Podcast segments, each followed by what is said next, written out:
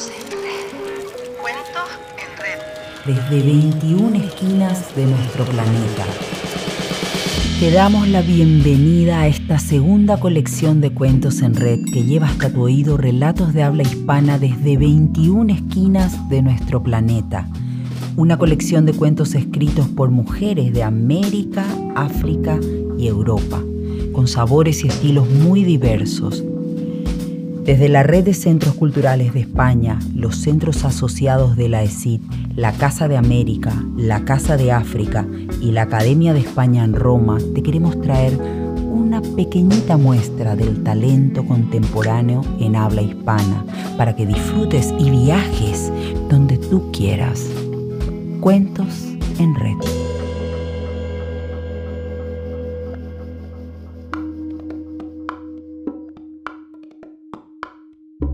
Desde el Centro Cultural de España en Buenos Aires recibimos un paquete sonoro con el cuento Caramelos ácidos de limón de Olivia Gallo. Es un relato que narra la compleja relación entre una nena y un amigo de sus padres.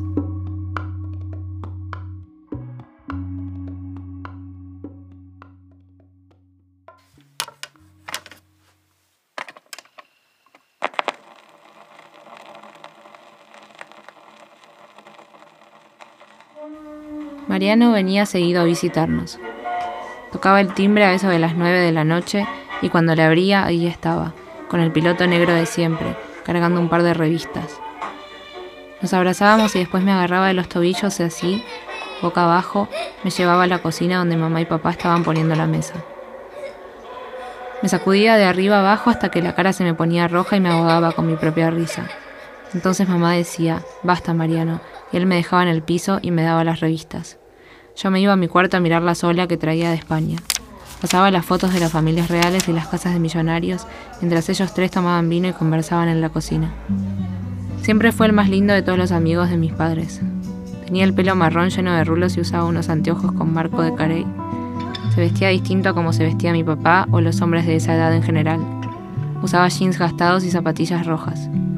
Vivía en un dos ambientes en Almagro con su novia Cari, una chica taciturna y de nariz afilada que tenía por lo menos 15 años menos que él.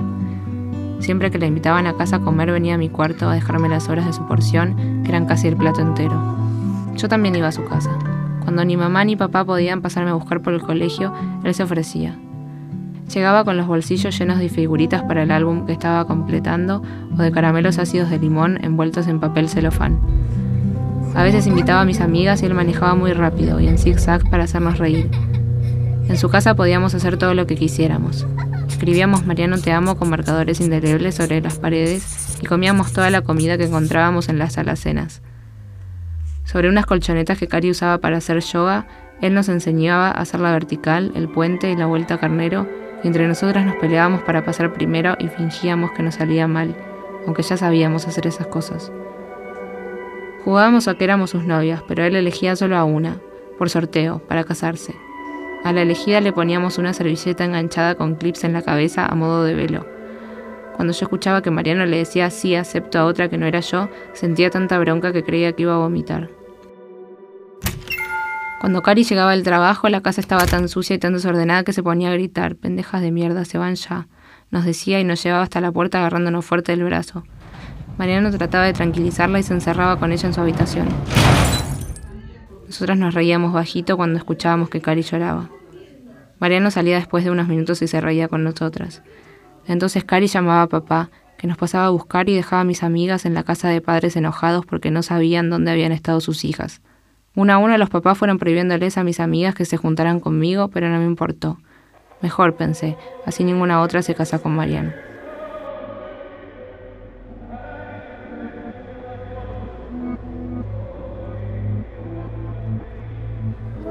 Durante unos meses Mariano dejó de venir a casa. Cari todavía nos visitaba bastante seguido y se encerraba con mamá en la cocina.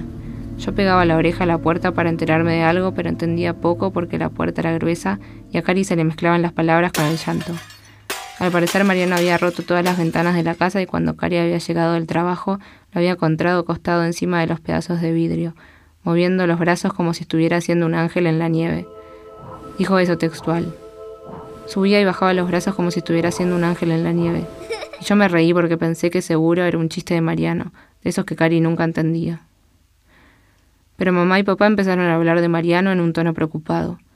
Al resto de sus amigos les decían que había tenido un episodio y cuando decían esa palabra yo pensaba en capítulos, como los de una novela o de una serie. También hablaban de una clínica donde estaba Mariano a la que iban de vez en cuando, pero aunque se los rogué, nunca me llevaron. Un día salió de la clínica. Eso tampoco me lo dijo nadie. Me enteré porque una noche vino a comer a casa con Cari. Me saludó y parecía estar muy feliz de verme, pero no jugamos. Esa noche comí con ellos en la mesa y Mariano casi no habló. Decía sí, no y algunas pocas palabras más. Sonreía mucho. Cari tenía cara de no haber dormido.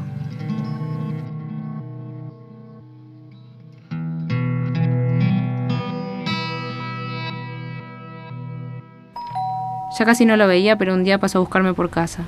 Estaba sola cuando sonó el timbre. Bajé. Me esperaba en el auto, el mismo que había tenido siempre, pero con abolladuras en las puertas. Me senté en el asiento de adelante y cuando me incliné para ponerme el cinturón, vi en el piso un montón de papeles de celofán, de los caramelos ácidos de limón, cubiertos de polvo. Esa fue la primera vez que sentí en el pecho el nudo horrible y hermoso de la nostalgia. Mariano casi no habló en todo el camino. Nada más me preguntó qué radio quería escuchar. Le dije que no sabía porque nunca había escuchado radio. Puso una estación cualquiera. Tampoco me dijo a dónde íbamos, pero en un momento llegamos a un cine. Sacó entradas para ver una película que eligió sin preguntarme. Entramos a la sala con un balde de pochoclos y una caja de maní bañado en chocolate que él volcó sobre los pochoclos. La película era para adultos, muy aburrida. En un momento dijo que iba al baño y se levantó. Yo me quedé en la sala comiendo los pochoclos hasta que me quedé dormida. Me despertó el acomodador del cine, un adolescente con un acné rabioso y visera azul. Las luces estaban prendidas y la pantalla en blanco. El acomodador me acompañó a buscar a Mariano. Lo encontramos en el piso del baño con la cara mojada. Dijo que estaba todo bien, que le había bajado un poco la presión, pero que ya se sentía normal. Sonrió y me agarró de la mano y mientras me decía que caminara más rápido, me di vuelta y vi que el acomodador nos miraba y se rascaba la frente por debajo de la visera. Las manos de Mariano temblaban tanto que parecían tener vida propia. Trató de calmar el temblor cerrándolas con fuerza alrededor del volante hasta que los nudillos se le pusieron blancos. A la vuelta tampoco me dijo a dónde íbamos, pero yo supuse que me dejaría en casa. Por primera vez desde que lo conocía esperaba que hiciera eso en vez de llevarme a la suya. Vas a ver algo que nunca más vas a ver en la vida, me dijo por fin.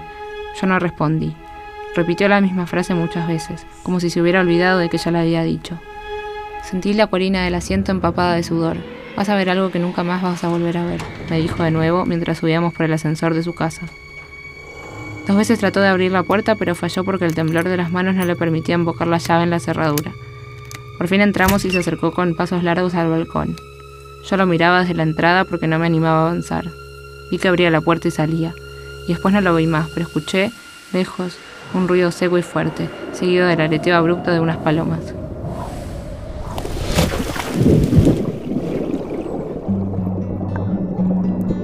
Unos días después fuimos con mis papás a la quinta de unos amigos suyos. Nadaba en la pileta sola cuando mamá se tiró de cabeza. Los demás estaban adentro, en la casa, tomando café después de almorzar. El ruido de su cuerpo al chocar contra el agua sonó como un cachetazo. Salió rápido y se sentó en el borde de una reposera de plástico blanco. Yo seguí nadando. Metí la cabeza debajo del agua tratando de ver cuánto tiempo podía aguantar la respiración. Escuché la voz de mamá y saqué la cabeza. ¿Qué dijiste? Le pregunté. Mariano murió hoy, respondió. Ella y papá lo habían visitado en el hospital después de que se tirara del balcón. El toldo de un almacén había amortiguado la caída. Pasó 10 días enchufado en respirador artificial.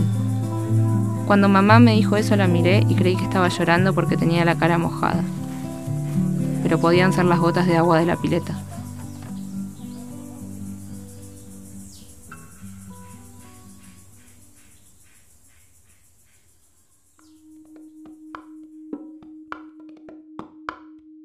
Caramelos ácidos de limón es un cuento que narra la compleja relación entre una nena y un amigo de sus padres. Forma parte del libro Las chicas no lloran, editado por el sello independiente Tenemos las máquinas en 2019. En ese mismo año, el cuento obtuvo una mención del Premio Municipal de Literatura Mujica Laines que organiza el municipio de San Isidro Olivia Gallo nació en 1995 en Buenos Aires y estudia letras. En 2019 publicó su primer libro de cuentos, Las chicas no lloran. Actualmente trabaja en comunicación para librerías y editoriales. Durante la cuarentena del 2020, escribió junto con Tamara Talesnik el newsletter epistolar Intranquilas y Venenosas, publicado en 2021 por la editorial Odelia.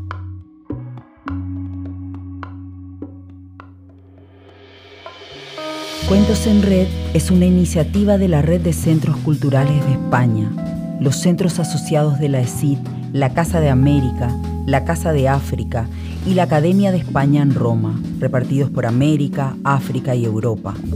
Escucha el resto de los relatos en los canales de Cuentos en Red en Evox, Spotify, Google Podcast y Apple Podcast. La producción y coordinación es de Miguel Buendía. La edición y el diseño de sonido es de Martín de Lemos. La música y los efectos son de diversos bancos de sonidos y podrán encontrar sus autores en la descripción de cada episodio. Las locuciones son de quien les habla, Ana Ivanova.